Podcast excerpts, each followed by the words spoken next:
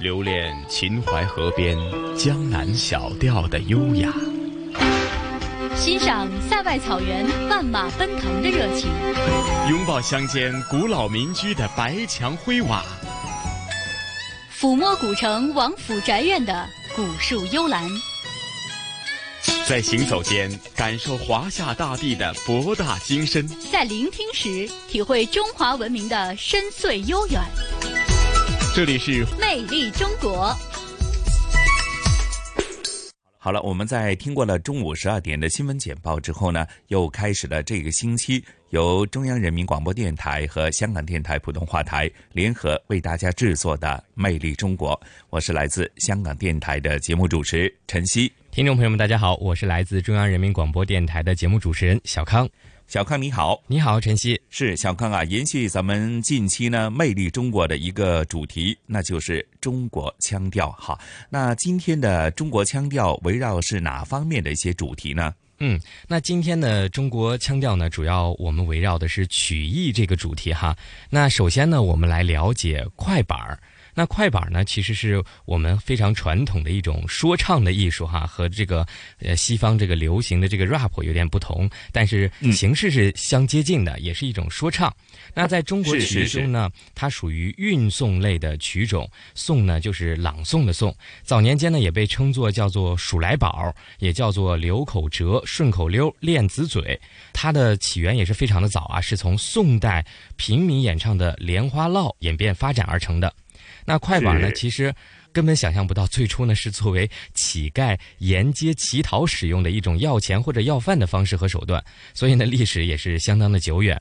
那在我们的中华人民共和国成立之后呢，快板才真正作为曲艺艺术的一种表演形式而存在。嗯，建国后呢，我们的这门艺术呢也是取得了非常大的发展哈，形成了闻名全国的三大艺术流派是高派、王派和李派。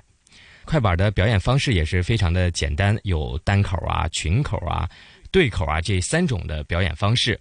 唱词呢也是合辙、押韵、自由。嗯，其实我们大家都听过一句话哈，就是我不知道香港的朋友们有没有经常听到，就是主板这么一打呀，别的咱不夸，然后就开始了。好像我们春节经常会有这种快板的表演的艺术哈，是不是香港也有一种类似于这个快板的一种表演形式？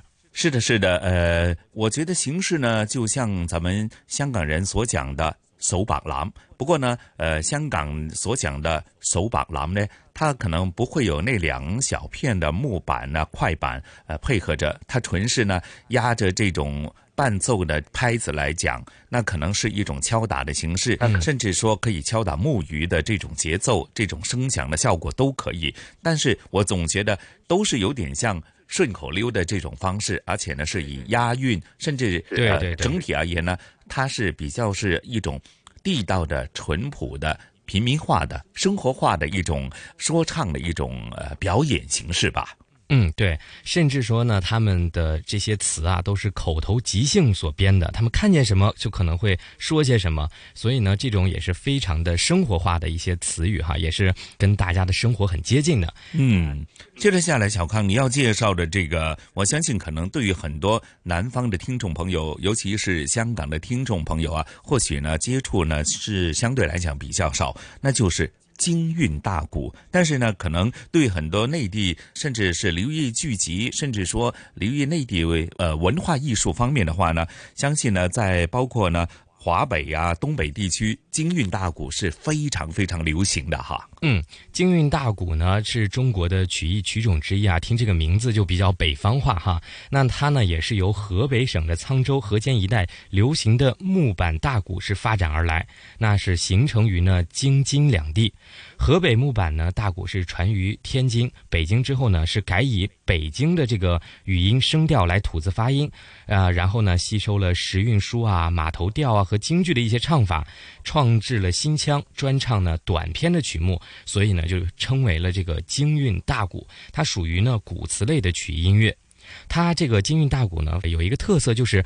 半说半唱，唱中有说，说中有唱，这有点像现在的这种呃流行音乐和这个 rap 的结合哈。嗯，所以呢，唱词在演唱中呢也是占了非常重要的位置。唱词呢，基本为七字句和十字句，多为上下句的反复，并且呢，比较讲究语气和韵味儿。刚才我们提到的这个快板，可能更是一种生活化的，它这个好像味道是更足一点，好像大家欣赏的这个重点是在于它这个韵味儿，所以呢，也被称为是京韵大鼓。它的主要流行地区呢，包括了北京、天津在内的华北和东北地区，是中国北方说唱音乐中艺术成就较高的曲种。呃，也相信香港的听众朋友们，如果听过之后，也会有一种就是想要去听的欲望，因为它真的代表了中国很传统的一种曲艺文化。嗯，是小康说到这里啊，那咱们就事不宜迟，那接着下来的中国腔调的专题当中，咱们一口气就将快板以及京韵大鼓的特色一一向大家娓娓道来，好吗？好的，那首先来聆听第一部分的中国腔调。多多是真热闹，是也有老的也有少，那个有的说是有的唱，千张打扮一人一个样，那个有提舞是有架鸟。快板是一种传统的说唱艺术，在中国曲艺中属于韵颂类的曲种。早年间被称作数来宝，也叫溜口折、顺口溜、链子嘴，是从宋代平民演唱的莲花落演变发展而成的。独特的板眼、即兴的语言，在走街串巷中用欢乐的语调诉说着生活的不易，笑脸中的无奈隐藏在节奏背后，祈求着不多的散碎银子或是任何可以生存的打赏。快板最初作为乞丐沿街乞讨时使用的一种要钱的方式，历史久远。新中国成立之后，快板才真正作为曲艺的一种表演形式存在，并得到了极大的发展，逐渐形成了闻名全国的三大艺术流派，即高派高凤山、王派王凤山和李派李润杰。著名快板表演艺术家张志宽先生就是李派的代表人物。今天是最后一天设擂台，决定民族的胜负在今朝。人们都纷纷拥进了万国游乐场，到那里去把这场争斗瞧。游乐场外好热闹，做小买卖的喊声高，这边就嚷卖药糖嘞，卖药糖，那边就喊香米小枣嘞，切糕万香鱼啊，巴兰花啊，大红火的糖堆儿嘞，喝罐去，喝罐去，喝了吧，喝了吧，好嘴呀。说讲并不是难事儿，但若想在形式上合辙押韵，就需要精心设计了。唱词合辙押韵自由，一段唱词可以自由转韵，称为花折。张志宽先生的艺术成就是快板艺术缔造者、快板艺术大师、快板艺术表演艺术家、作家李润杰先生培养的。一个艺术家的成就一定不是从单一方面积累下来的，所以说他要从更多的艺术家身上去汲取营养，转化为自己的表演特色，最后形成自己独到的表演风格。快板的折韵是一个非常典型的艺术特征，没有折韵就不称其为快板。那么它的折韵有一有一些基本的原则，我们大家熟悉的十三道大折，两道小折。打竹板儿进街来，户户买卖两边排，对吧？这就好听。打竹板儿进街来，户户买卖两边派，这个就个棱。我们要解决同折跟同声的问题，那我们听起来就舒服了。快板除了有派系之分，在历史上各个时期受地域环境、地方方言和表演风格的不同，也派生出诸多的分支。比如天津快板、陕西快板、兰州快板、武安快板、四川金钱板、绍兴莲花落等等的表演形式。其中为大众喜闻乐道的天津快板是由天津石调演变而来，句式灵活，几言皆可。但要求上下句对仗、尾字押韵。天津快板豪爽、明快、幽默，有着浓郁的生活气息和地方风味，深受天津人的喜爱，也被其他省市群众所喜爱。竹板那么一打呀，是别的咱不说，说一说武松打虎武二哥，单说那么一天，武松抄家伙。他来到了景阳冈啊，是心里乐呵呵，可没走几里路呢，心里暗琢磨：这山上有老虎，它到底多大个？是公还是母？是高还是矬？是一个是两个还是一大窝？这一个还好办，我跟着能比划。要是上来八九个，我可怎么活？哎，我可怎么活？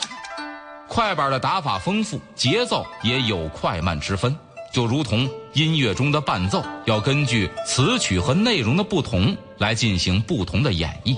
快板的基本打法呢，我们从左右手分开来讲，左手原则上拿小板，右手原则上拿大板。基本点的节奏就是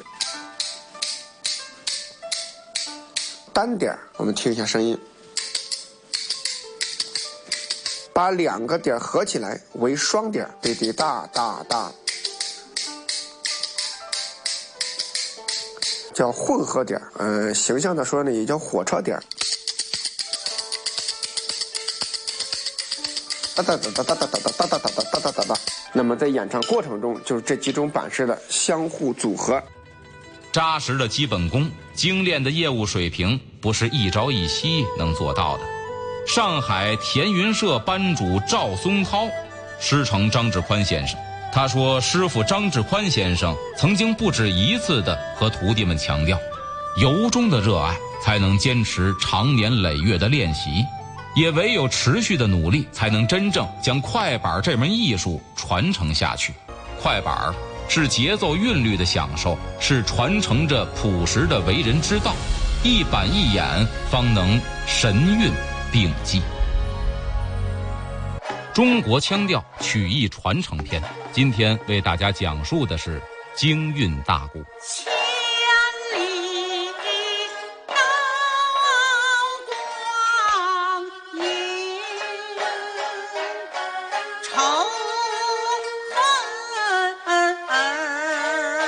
提起京韵大鼓，很多人首先想到的是这首当年红遍大江南北的《四世同堂》的主题曲《重整河山待后生》。没想到骆玉笙先生的一曲高歌，使京韵大鼓迅速火了起来。我呀，是从十七岁，十七岁的改的大鼓，原来是唱京戏、唱老生的，因为我也很爱好京戏。也特别也爱好咱们的曲艺，当初听过刘宝全的，听过白云鹏的，也听过张小轩的，这是三大名师啊，啊，特别好的，所以我就爱好这个呢，我就所以我就不唱京戏了，就唱大鼓了。京韵大鼓，一种使用北京方言演唱的北方曲艺，在中国曲艺行当中占有重要的地位。京韵大鼓由河北省沧州河间一带流行的木板大鼓发展而来，形成于京津两地。河北木板大鼓传入天津、北京之后，一代宗师刘宝全先生将它改用北京语音声调来吐字发音，又吸收了时韵书、马头调和京剧的一些唱法，创制了一个专唱短篇曲目的新的唱腔，这就是。京韵大鼓，二零零八年，京韵大鼓入选第二批国家级非物质文化遗产。二十世纪二十年代是京韵大鼓发展的鼎盛时期，形成了以刘宝全、白云鹏、张小轩为代表的三大流派，其中刘宝全的造诣最高，有“鼓王”之称。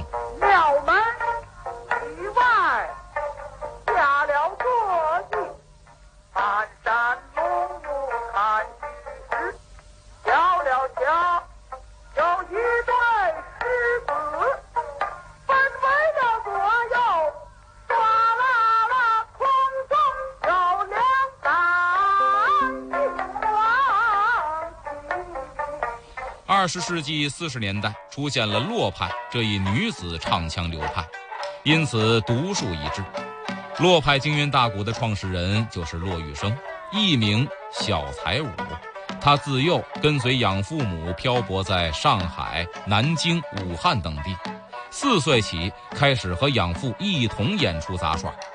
骆玉笙幼年学唱过京剧老生，以后又改学京韵大鼓，十七岁正式演唱。最初宗刘宝全流派，又集白云鹏和白凤鸣之长，逐渐形成洛派。他的演唱特点是音域宽广、音质醇厚、韵味浓郁，善于抒情，尤其以激越挺拔的嘎调最为动人，被观众誉为“金嗓歌王”。他的代表作有《剑阁闻铃》《子期听琴》《丑末寅初》《大西厢》等等。丑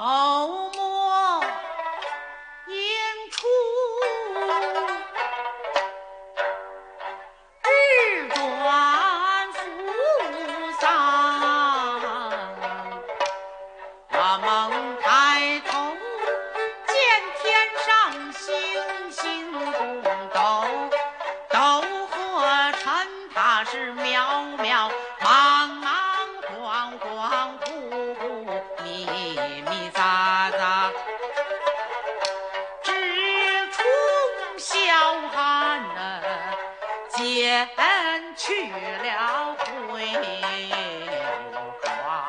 骆玉笙等一批前辈名家陆续谢世，如何使京韵大鼓这份厚重的文化遗产薪火相传，既是曲艺工作者的历史使命，同时也是全社会的共同责任。近年来，中央音乐学院、中国音乐学院。首都师范大学音乐学院等院校相继开设了京韵大鼓的课程，努力使传统音乐进入学校课堂。实践证明，这对于京韵大鼓等传统曲艺的活态传承是最行之有效的方法。谭维维的一曲《蜀人玩》中加入了京韵大鼓的元素，可谓是当代青年人对传统曲艺京韵大鼓的传承和创新。穷小子来到这儿，蜀人玩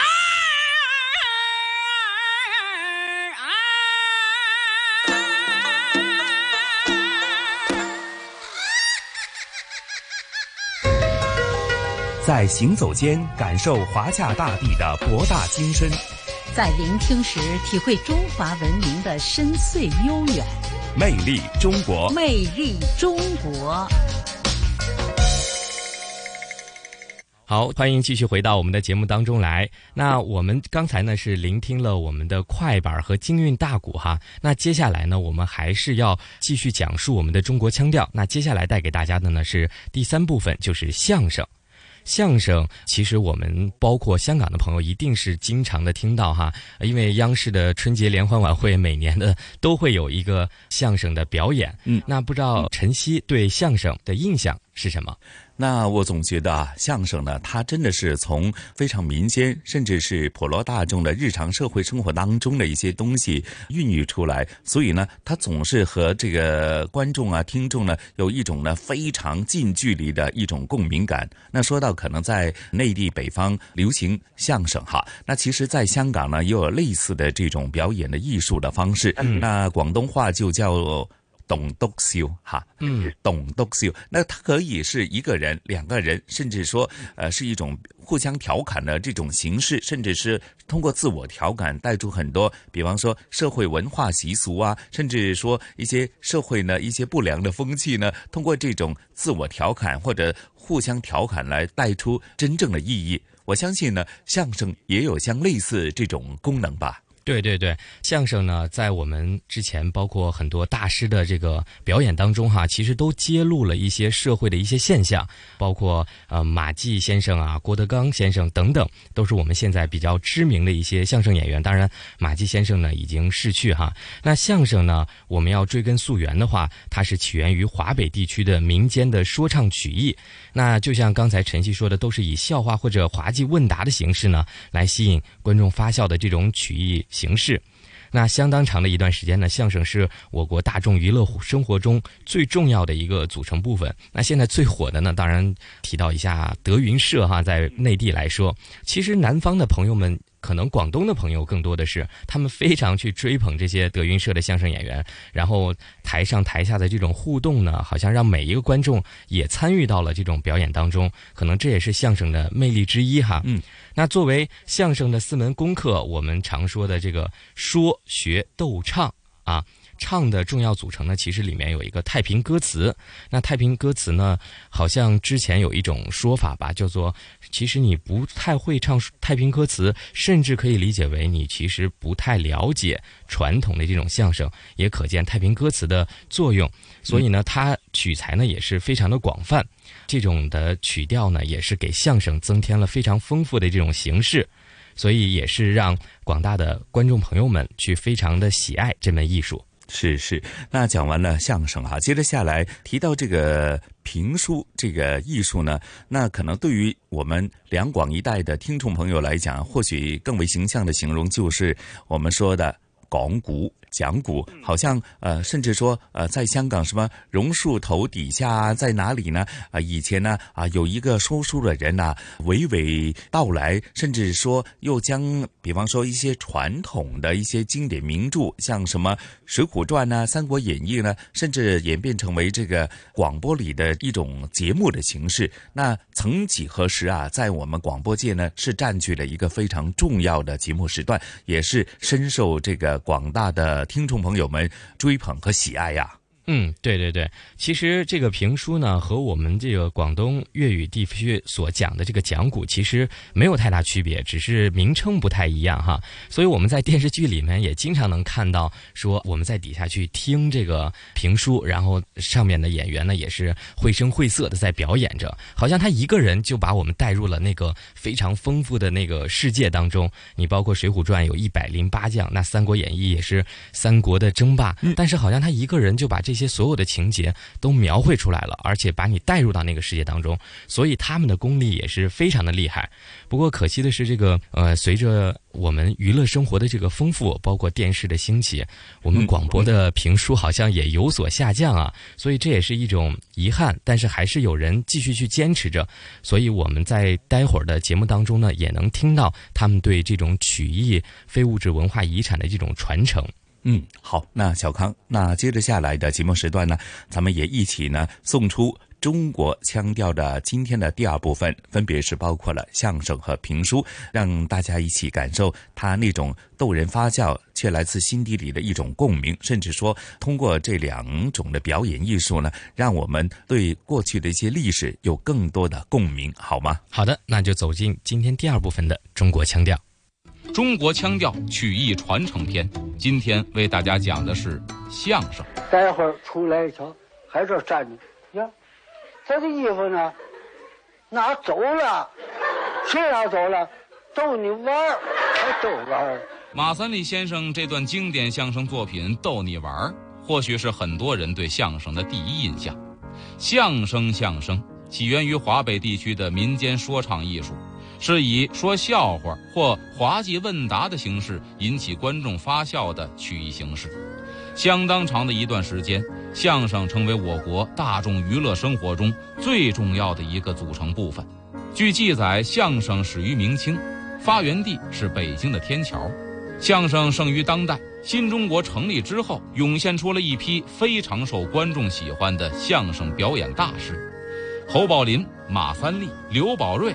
每位先生都有一些经典的相声作品，比如侯宝林先生的戏剧杂谈《醉酒》，马三立先生的吃元宵逗你玩，刘宝瑞先生的珍珠翡翠白玉汤官场斗。这些经典的相声作品曾经红极一时，街头巷尾人人都能说上一段。老百姓喜欢相声，爱听相声，几乎人人都会说一句：相声啊，讲究说学逗唱。可是，在相声艺术家李增瑞先生眼中，这句话其实并不完全对。我们通过相声这几十年发展，我觉得马季先生提出的问题就是：相声讲究什么？应该是说、学、演、唱都在其中。他把演表演问题提到了一个基本技能这样一个高度。相声，我们那个时候上课，老师要求我们就是使相，这点你得使相。相是什么？是表演。而我们过去呢，淡化了相声作为一门传统曲艺艺术，经久不衰。无论是说学逗唱，还是说学演唱，都在其中。这几样基本功是每一个相声演员必须要具备的。说指的是讲故事，还有说话和铺垫的方式；学是模仿各种人物、方言和其他声音，学唱戏曲的名家名段。现在也有学唱歌跳舞的。逗是制造笑料以及逗人笑，而唱经常被认为是唱戏唱歌，但实际上唱是指演唱太平歌词。太平歌词作为一种形式，它还存在，但是很少，已经失传了，或者说。那么太平歌词在当时来讲就是民间小调，那么这个唱不能把它局限在太平歌词这一点上。你说相声的唱就是太平歌词，这有点绝对。太平歌词不会被遗忘，但很难再引起年轻人的关注，就像是一些经典的相声作品也慢慢的淡出了相声的舞台。如今全国有近百个相声民间团队，但表演传统经典作品的相声演员并不多。甚至有越来越少的趋势。我觉得有些个段子呢，它是几代人演下来的。他之所以能够演到现在，就证明这个是很好的艺术精品。传统的节目不一定都能传承下来，所能传承下来的都是精品。所以呢，就是说我们在学习传统相声当中呢，要学他的好的东西，要学他的精品，学他的什么呢？创作技巧。二零零八年，相声被国务院列入第二批国家级非物质文化遗产名录，这让热爱相声的老艺术家和新生代相声演员看到了更多的希望。期间涌现出了很多老段新说的精品，比如新虎口遐想。哥们儿，哥们儿，快看看，姜昆又掉老虎洞里了！来点个赞，别光惦着点赞啊，赶紧给姜昆报个警啊！上边说了，我们报警啦。那怎么没看见救援的来呀？你调这时候不对，什么时候？晚高峰。嘻哈包袱铺的相声剧《新白娘子传奇》也不失为新生代的优秀作品代表。我应该拉近跟观众的距离，啊我觉得应该拉动市场的需求。我决定在此时此刻发明一种新的相声表演形式——相声。二点零，自打有相声开始，相声行业就正式有了师徒传统。相声的拜师分授业和拜门两种，授业是从头教起，至少要三年零一节才能出师；拜门则是带一头师。拜师的目的就是为了取得相声艺人的表演资格，一般一年算毕业。由于相声讲究口传心授，师傅和徒弟必须一对一传授。因此，师道尊严格外的明显，规矩也颇为复杂。近些年，不少相声艺术家呼吁让相声走进高校，在高校设立曲艺特设专业，在高等教育领域给老百姓喜爱的曲艺艺术一席之地。不但可以培养高素质复合型曲艺创作和表演人才，而且可以推进曲艺学术研究和理论建设。促进曲艺文化的传承发展。这些个学校培养出来的学生，我觉得很重要的一点，他们缺的是实践经验，还是以团带班这种形式呢更实际一些。你可以在学习的过程当中，不断的实践，不断的去在团里去看、观摩演出，看老师的演出，在这个过程当中呢，也能使自己获益匪浅。我们这个宇宙香烟准备卖给美国、英国、印度、瑞典、丹麦、缅甸、瑞士、挪威、尼泊尔、南斯拉夫、阿富汗、匈牙利、保加利亚、荷兰。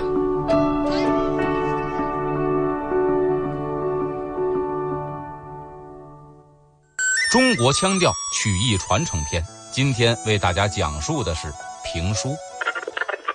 中央人民广播电台。现在播送曲艺节目，请听评书《古城会》，袁阔成改编播讲。闯王李自成冒着极大的风险，千里迢迢越过了官军几百里地的营垒。一说起评书，就会想起评书联播。对于很多人来说，那是从广播里传出的声音记忆。如今，在北京南城一个叫做宣南书馆的地方，每个周末。都会传出这样顿挫迟急的说书声。秦琼一看罗士信，行了，我掰不开，有掰得开的。哎呀，傻兄弟，你来了，这厢来，你看他们俩人不好好的吃草，可打起来了。台上说书人一口丹田气，连说一个小时，引人入胜。台下的观众听的是津津有味，这就是北京评书。评书是古老的艺术，历史源远流长。张次溪在著作《人民首都的天桥》里说：“评者，论也。以古事而今说，再加以评论，谓之评书。评书因为地区不同而名称各异，北方叫做评书，江浙一带以及福州叫做评话，湖北、四川等地还叫做评书。北京评书是北方评书的主体，它形成于北京，盛于京、津冀和东三省等地。北京评书最大的特点就是字正腔圆和文化底蕴。北京评书的传承人连丽如先生带着弟子为北京评书艺术的传承做着自己的贡献。这掌柜的一瞧，刘二爷跟着，跟他干嘛呀？要跑啊！跟着，这位颠颠颠在后边跟着。王伦一听后边脚步声音响，身为大将，眼观六路，耳听八方，后边跟一个他能不知道吗？王伦装没事似的，迈步往前走。一回头，你跟着我干嘛呀？我怕你买东西提了不动。那好，王伦迈步就进石场了。哎，掌柜的，我买这磨盘。早在明代，北方评书已臻于成熟。从那个时候起，评书的发展过程出现了四次高潮期。第一次高潮在明末清初，那时候评书名家辈出，柳敬亭是其中的佼佼者。第二次高潮在清末民国初期，代表人物有号称“评书大王”的双后平。第三次高潮是上个世纪三十到四十年代，代表人物有王杰奎、连阔如、陈士和等等。第四次高潮是上个世纪五十年代以来，涌现出了一批技艺精湛、深受欢迎的评书演员，比如陈荫荣、李新池。袁阔成、单田芳、刘兰芳、田连元、连丽如等等。说起当年评书流行的辉煌，连丽如先生回忆道：“清朝末年，民国那时候，北京的评书是起了好几个高潮。过去天桥二三十个书馆，我说书的时候，我父亲说书的时候，天桥四十个书馆，北京得有一百个书馆。你想，一百多个书馆，一个书馆两场、三场。”白天一场，晚上场，有的还要加早场。北京得有多少评书演员？得有多少人说书？那评书相当辉煌过。各位评书表演艺术家们也是各具特色。陈音荣表演细腻逼真，尤其善于运用典故；李新池艺术功力深厚，表演细腻平和；而袁阔成则是热闹火炙，风趣幽默。自己借给孔明的那二十只船呐，上边都是草人儿。那草人身上插满了凋零箭，冷眼估计，哪只船上的箭也不下六七千只啊！可把子敬乐坏了，乐得他差点掉江里。哈哈，现在才明白呀！我说先生打赌之后一点也不慌呢，感情早已成竹在胸了。草船借箭，上个世纪八九十年代被誉为是评书黄金二十年，广播是最重要的载体。中央人民广播电台的评书专栏获得了大量听众的喜爱和好评，但随着信息时代的到来，人们娱乐方式变得多样化，黄金二十年后的评书不再那么火热了。尽管如此，仍然有一批热爱评书的从业者在努力地传承和发扬着这项口头讲说的表演艺术形式。在年轻一代的评书演员中，王月波是其中一位代表人物。评书艺术它有它独到的艺术手段和艺术特色，书加评书艺术加评书演员，那艺术是通过演员来体现的，没有演员这个手段是施展不开的。我们就干一个事情，说书，具体工作很多，比如说专门有人一趟一趟的去图书馆，把过去的老的脚本。甚至于连过去旧报上的连载，我们都给它挖掘出来、整理出来，这个工作量很大。去年，宣南书馆迁入位于天桥艺术大厦的新址，连丽如、王月波等多位评书表演艺术家也随宣南书馆一起重返天桥。虽然连先生已经七十五岁高龄，但仍旧坚持每场演出必到，他说：“这就是评书的魅力。我说书为什么好听？练的呀。我八点开火，我看观众啊。他观众一不爱听，我应当怎么给他说住了？我父亲常说，你说书你要看观众在想什么，你说在他心缝里，你要把他说住，这就是现场。你不会说现场，你就不会说广播，他就不吸引人，他就不生动。你不会说现场，你就不会说电视评书。”二零零八年六月七日，北京评书。经国务院批准，列入第二批国家级非物质文化遗产名录。国家给予大力扶持，评书演员们在精心构思、不断创作，进行更好的表演。相关从业者也更注重对评书艺术的保护，整理文字资料、录制音视频资料等等，以便日后更好的留存和传播。这位境界阎罗成老虎，抓切糕抢馅饼卖耙子。还结识了铁面判官尤俊达，六月二十三长夜临晓，巫山结黄杠，秦琼亲书保卫朋友两肋插刀，染面涂须炸登高，这才要反上冈山。聆听东方神韵，乘船瑰丽宝藏。凉风有信呢。超越无边，遗产叫活化才是遗产，穿越古今，感悟人文，魅力中国。每个星期天中午十二点，香港电台普通话台，让魅力更美丽。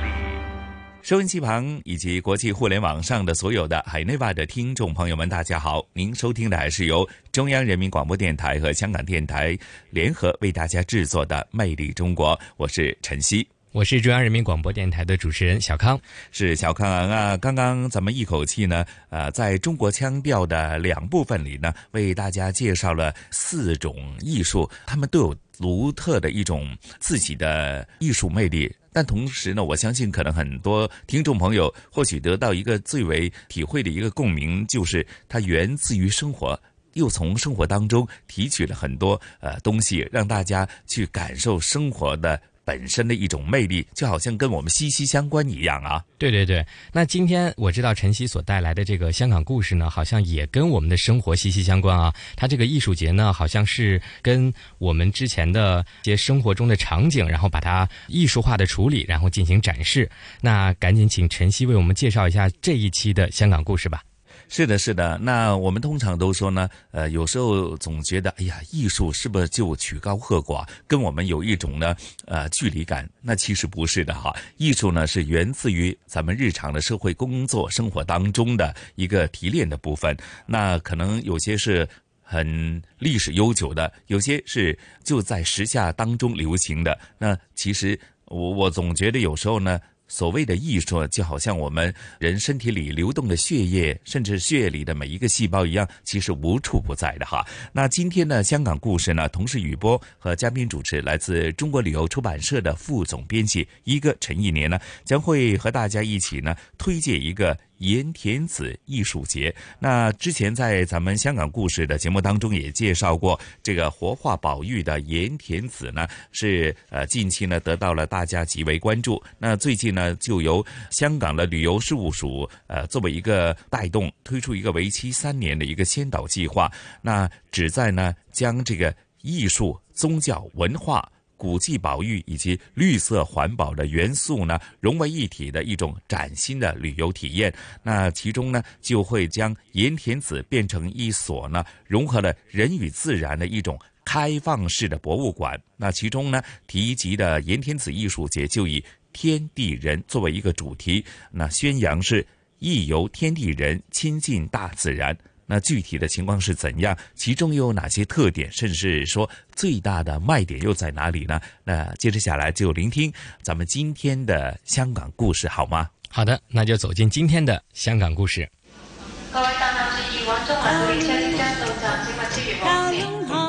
传统现代相映成辉，中西文化共冶一炉，东方之珠。动感之都，香港故事。香港故事，欢迎来到香港故事节目时间。节目当中，宇波非常高兴，请来香港中国旅游杂志副总编辑陈一年一哥，你好，你好，大家好。继续香港故事，还记得我们有一期讲过盐田子这个地方，大家是否有印象呢？哈，那么融合客家风情还有天主教文化的小岛啊，那么这一个月呢，我们又在盐田子有一个很好的话题可以跟大家分享了，就是盐田子艺术节。哎，呃，这个是一般人都想不到，就连岛民啊，这个盐田子岛的岛民也都不会呃预计到的哦，竟然啊。这么一个小岛，办起了艺术节啊！嗯，这个艺术节呢，呃，也就是宣扬客家风情和这个天主教文化在这里的一个很奇迹性的结合啊，呃，并且呢，啊，能够啊，就把岛民和城里的艺术家嗯。联系在一起啊，用他们所搞的这个艺术节呢，吸引呃来自四面八方的。游人啊，在这里去体验小岛的生活，还有就是，呃，去感受一下人与自然这种结合啊，啊，本身是呃想起来都很有诗意啊，呃，我呢因此又走了一趟啊，这个啊 啊小岛。哦，那这个岛呢，呃，我一上去啊，就还没上呢，就是还在船里，还在船上，已经远远看到哇。跟以前有点不同哎，哎。啊，那就是呃艺术节的一些呃一一些作品呢，在码头就已经在欢迎我了。哦，哎哎对，就就感觉挺有意思啊，嗯嗯嗯，那所以就把这个艺术节的气氛呢，从刚刚到码头呃的时候呢，已经就带起来了哈。先讲一下啊，艺术节是怎么来的啊？好，呃，那这个这个艺术节呢？呃的主办方啊，就是呃政府的旅游事务署啊，呃由他牵头啊，当然也要投资啊，呃就找了一些呃艺术家啊，还有就有有有策展者了。策展者呢就是呃一个保育团体啊，文化保育团体文化葫芦 啊，我我也挺关注他们的活动，很有意思的啊，就是把民间的一些文化艺术啊。呃，把它呃呃把它调动起来，哎，过去一些可能被人遗忘的东西，重新让人家认识啊，哎，他们做的是这种工作啊，是一种还义务性的工作。嗯，在这个策展者的努力下，就邀请了香港的一些艺术家，还有就是呃盐田子的村民啊一起合作，呃。就要把这个盐田子变成了一个啊融合人和自然的一个开放性的博物馆啊。这个开放式的博物馆呢，就啊一方面你看啊，因为这个岛本身的一些古迹啊，一些呃呃民居，呃还有他们的以前的生活方式本身就具有历史性，所以叫博物馆啊。开放，因为这些艺术品都是摆在啊，大部分摆在露天的。啊，就是跟自然环境是结合的。嗯嗯，不管到过还是没有到过的人，到这里都会有一种新鲜感。在一上码头，你就可以看到啊，有一组的作品叫做《归家》。嗯啊，《归家》这个题目呢，本身就体现了一种呃怀乡的一个意思啊。嗯。呃，这是一些用呃不同资料的管子啊，包括了呃钢管啦、铝管啦、竹管啦，啊，把它。哎，编在一起啊，就是挂在这个码头的栏杆上，啊，这些管子呢，呃，如果是大风的时候，或者是你用手去拨动它，就敲互相敲击的时候，就发出了像像风铃啊、像编钟这样的也的这的这个呃呃声响。嗯啊，据解释呢，就是啊，这种啊感觉呢，是让人家啊想起啊以前。啊，这个呃，这个岛还很兴旺的时候，嗯，人们就是听着教堂教堂的钟声啊，啊，去呃知道是一种召唤啊，嗯，呃，叫大家到教堂去，呃，就是进行活动，嗯啊，而现在呢，又是延伸了一个另外一个意思，就是，哎，让村民能够。啊，包包括已经呃离了岛的一些村民呢，也都能归来看看自己的家乡啊。再往上走，走到码头的呃靠岸那个地方，啊，就是已已已经到了山边了。这个时候，你又可以看到一组很大的木雕，嗯啊，这个木雕呢，呃，确实大，它是用两棵大树啊做成的。哦，这位作者呢，他是喜欢用一些被台风摧毁了的大树啊，一一些大的古树，嗯，把它变成啊，就是呃化腐朽为神奇啊，变成艺术作品。台风山竹啊，大家知道啊，山竹是一个超强台风，它嗯确实使到很多的古树都倒下了。是，但是呢，呃，艺术家呢延续它的生命啊，嗯把它变成了艺术品。这个木雕呢，又做成了像一个巨大的沙发这样的形状。嗯，呃，它的靠背呢是有波浪形的，那你想想到了海浪啊、山峦啊这样，嗯呃，人可以靠在这个，呃，大椅子上，呃，或者坐下来啊，就是看海啊，嗯这这这是一种，呃，很舒服的享受。嗯嗯，那么当然，在盐田子呢，呃，之前有提过，圣若瑟小堂呢是基本上是一个象征了哈。那么，所以这一次也有围绕圣若瑟堂做的一些艺术品。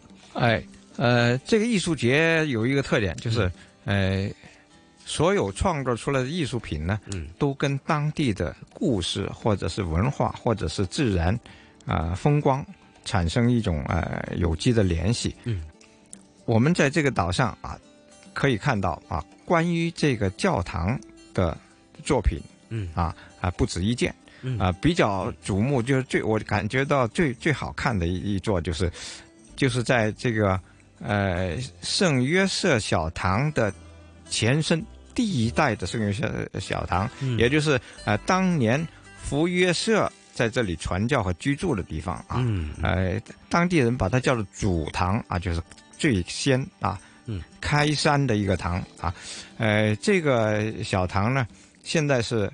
用另外一种形式表现出来，因为这里已经是一个废墟了啊，一百多年之前的建筑物，已经剩下的只是地基，呃，还有就残墙啊，嗯。呃，在这样的一个环境里边，你感觉是一种呃很有历史感的啊、呃、一一个环境，嗯。啊、它在这儿呢，就两件的作品啊、就在这个遗址上啊，一个呢就是竹子做的教堂，嗯。啊，一座呢就是成圣之强啊啊，因为这里出了圣人啊，嗯圣约瑟后来被封圣啊，呃，另外呢，呃，有很多的为呃这个小岛献身的一些教士，也在这里付出了自己的生命的很长的一部分啊，嗯呃，所以呢。为了纪念他们啊，就产生了这两个作品啊。一个作品啊是这个用竹子编的，呃，教堂呢是洁白的，啊嗯，因为你远远看了，现在这个第二代的那个呃小教堂呢，它也是呃洁白的嗯。啊，而现在新做的这个呢，呃是用竹子编的啊。有另外一种形式，它把它抽象化了，当然不不可能很具体啊，但是呢，呃，这是有一种呃，这个艺术味很强，装饰性很强，嗯。啊，另外就是成圣之墙，呃，不是用原来的砖石啊，而是用不锈钢啊，这是带有一种不朽的意思啊，嗯，呃，跟原来这个残墙呢对比起来是很有趣的，嗯，所以我在这里是啊、停留了很久。嗯，没错。那么在这一次啊，以天地人为主题的这个艺术节当中啊，有十七组的作品参展啊。那么当然还有表演了、讲座、导赏等等活动呢。这为期一个月啊，大家有机会的话可以来看一看。结束呢是十二月的三十号啊，嗯，呃，所以说现在还是可以去看啊，嗯就是呃，因为呃有这个艺术节啊。呃，交通比以前还要方便，因为船只来往都多了啊，嗯所以现在这个这个原来看起来像个孤岛，已经是很方便的了。上那儿，嗯嗯，好的。那么，所以要一探这个盐田子的文化，就可以来岛上面参加一下这一次的盐田子艺术节了。那么这集香港故事，非常谢谢一哥的介绍。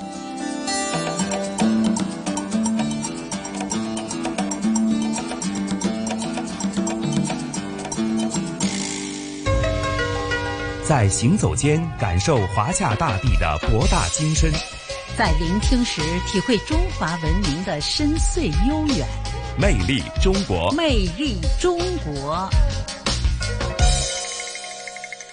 好，听众朋友们，欢迎继续回到我们的《魅力中国》的节目当中来。那我们在之前的节目当中呢，是为大家介绍了我们的中国腔调，还有我们这一期的香港故事，包括我们的盐田子艺术节哈。那呃，其实在这两个专题之间呢，我其实发现。其实我们的文化很多的习俗是息息相关的，也是接近的，只是由于它的一些地方特色的不同呢，所以导致它的名称啊或一些细节上面有所不同，但大致都是相关的。对艺术的感受呢，我觉得我们也是一致的。嗯，是的，我非常认同小康的看法哈。很多甚至是久远的一些文化艺术，其实就是当时的一种。生活的态度，一种生活的作风延续下来，或许随着岁月的变迁、时代的发展进步，有些是逐渐的消失在人们的视野当中，或者有些已经是根据人们的生活习俗习惯呢，已经不是那么受到重视，甚至是逐渐淡忘。但是，往往呢，这种艺术呢，也会伴随随着啊不同的时代呢，它有不同的一种解读，甚至说，当人们重新去发掘它的时候呢，你又会感受它。非常独特的一种人文的魅力所在哈，所以我总觉得今天呢，无论是中国腔调还是香港故事的主题内容呢，其实我总觉得都是跟我们的日常的社会生活呢有着密切的关系啊。嗯，对，而且每一个人都可以在其中感受到自己呃所带来的那种艺术的氛围哈，所以也是非常的难得。那不知道下一期的节目当中，香港故事有没有一些奇特的专题？嗯，那这里啊，晨曦要先卖一个关子哈，具体内容到时候请大家留意收听。但我相信呢，魅力中国的主题应该还是会延续咱们的中国腔调的专题系列吧。对对对，因为中国腔调实在是太多太丰富了，所以这几期节目是讲不完的。那下一期呢，我们会继续为大家带来中国腔调的内容。嗯，那小康和晨曦约定大家了哈，下星期同样的魅力中国的节目时间。不见不散，不见不散。